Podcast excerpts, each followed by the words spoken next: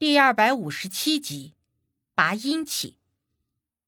我惊愕于刘队长和武迪二人的气色衰败的如此之快，就好比一颗被切开的苹果，在以近乎肉眼可见的速度一点点的氧化衰败。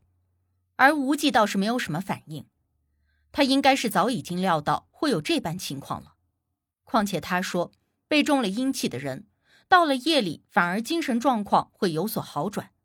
但是白天随着阳气渐盛，就会出现眼下如刘队长二人这样的情况，如同被霜打了的茄子蔫了。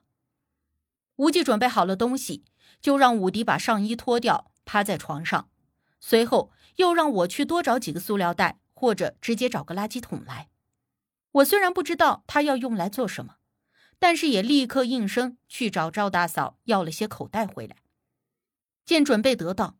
无忌扫了一眼刘队长，说：“他最好暂时先出去比较好，因为待会儿给武迪拔过阴气之后，还要给刘队长拔阴气，而这过程不会太好看，害怕刘队长看过之后心有余悸。”刘队长闻言倒是哈哈一笑：“哼，小吴，你也太小看我了。我做这一行这么多年，什么事儿没见过，这点事儿就能吓到我。”那我真是要回家种地了。无忌见他不肯离开，倒是也没有再多说旁的，只是提醒了武迪一句：“过程会很疼，让他忍着些。”也不知道武迪是紧张的自我安慰，还是真的就那么壮志豪言的。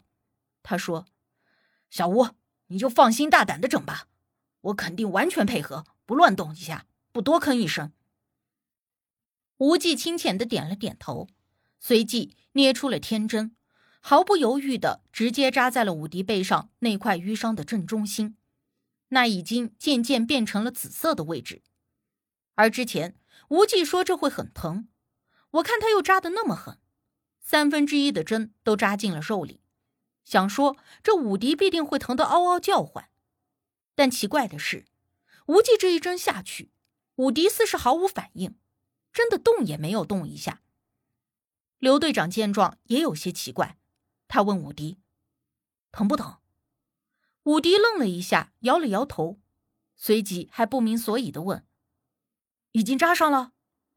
刘队长点了点头，武迪还笑了一下：“哼，真的一点都不疼，我好像一点感觉也没有。”不疼这件事让武迪还挺高兴的，但是刘队长却心里没底，他问小吴。我说小吴啊，你不是说这会很疼的吗？为什么武迪一点感觉也没有？会不会出了什么岔子？无忌又拈起了一根天针，似是没有听到刘队长的话，并未言语。刘队长担心武迪这个宝贝徒弟，但是无忌不应声，他也别无他法，便略带担忧的看向我。凭着我对无忌的了解，他既然做了这件事，那必定是有了打算的。而且我见他此刻的神色，显然是沉竹在胸。当即，我便对刘队长轻浅的点了点头，示意他先不要着急，慢慢的看看再说。而这个时候，第二根天针已经被无忌并排的扎进了武迪的淤伤上，同样的，武迪也是毫无反应。随后，无忌接连又在那块淤伤上落下了几根天针，到了第五根落下的时候。忽然，武迪“嗷”的一声，那动静冷不丁的吓了我一哆嗦，而刘队长更是一下子就从凳子上蹦了起来。怎么了？刘队长立刻担忧的问。这时候，无忌把其余的天针都收起来，放在了一旁，拿出来了针灸用的长针。而这期间，一直默声不语的他，也终于开了口。他说。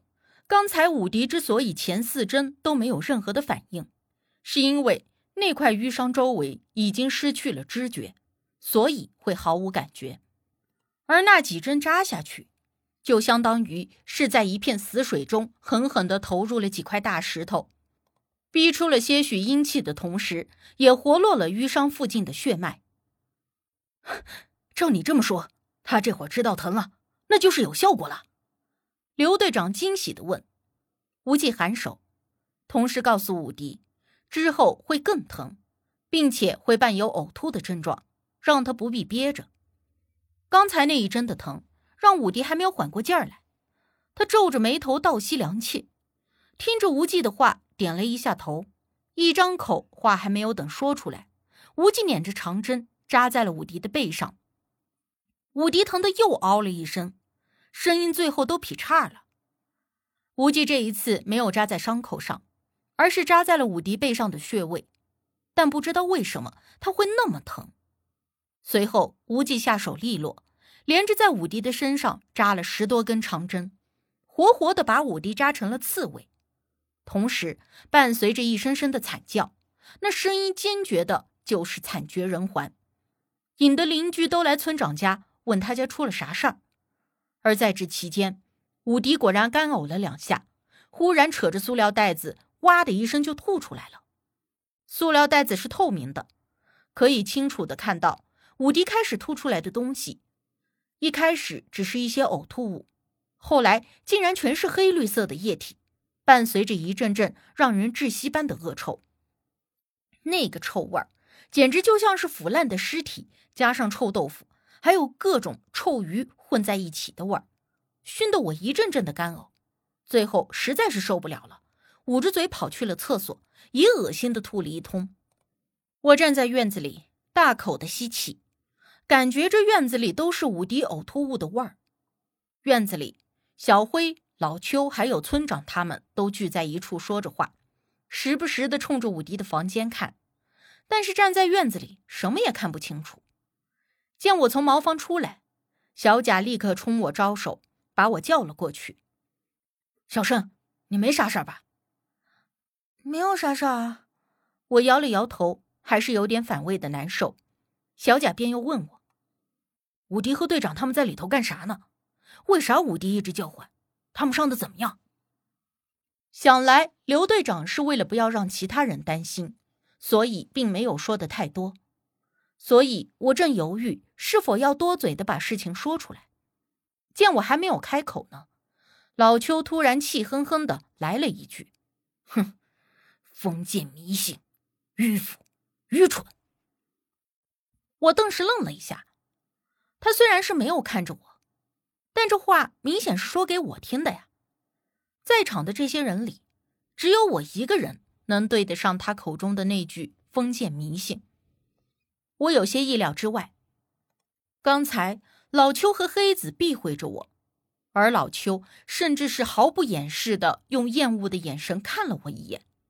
原来他是因为我是封建迷信。可是我们在宾馆的时候。武迪和小贾两个人被勾了魂，是无忌用他口中那封建迷信的方法给弄好的。老邱他也都是看到了的，怎么还会如此强烈的质疑抹黑呢？我对于老邱这样的态度有些意外的同时，也有些不满。可毕竟他比我大那么多岁数，也算是个长辈，我总不好当着这么多人的面和他争吵这件事。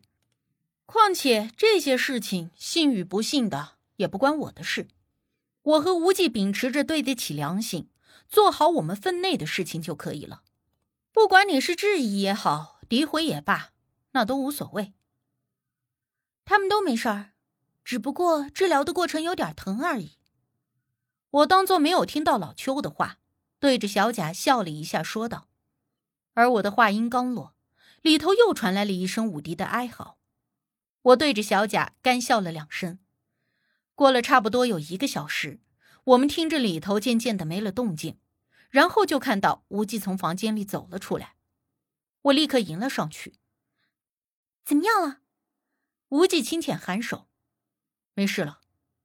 而我刚想说太好了，却突然又听到屋里又传来一声声的叫喊，听着正是武迪的声音。无忌二话没说，转头就大步的冲了回去。我也顾不上气味恶劣，立刻跟了上去。武迪，武迪！房间里，刘队长站在床前，看着床上痛苦翻滚的武迪，不知道该如何是好。无忌三步并作两步的走上前去，一把用力按住了武迪的肩膀，硬生生的给武迪的身子搬了过去。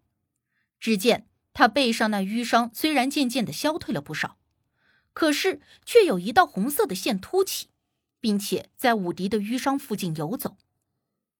这是什么东西？刘队长惊愕道。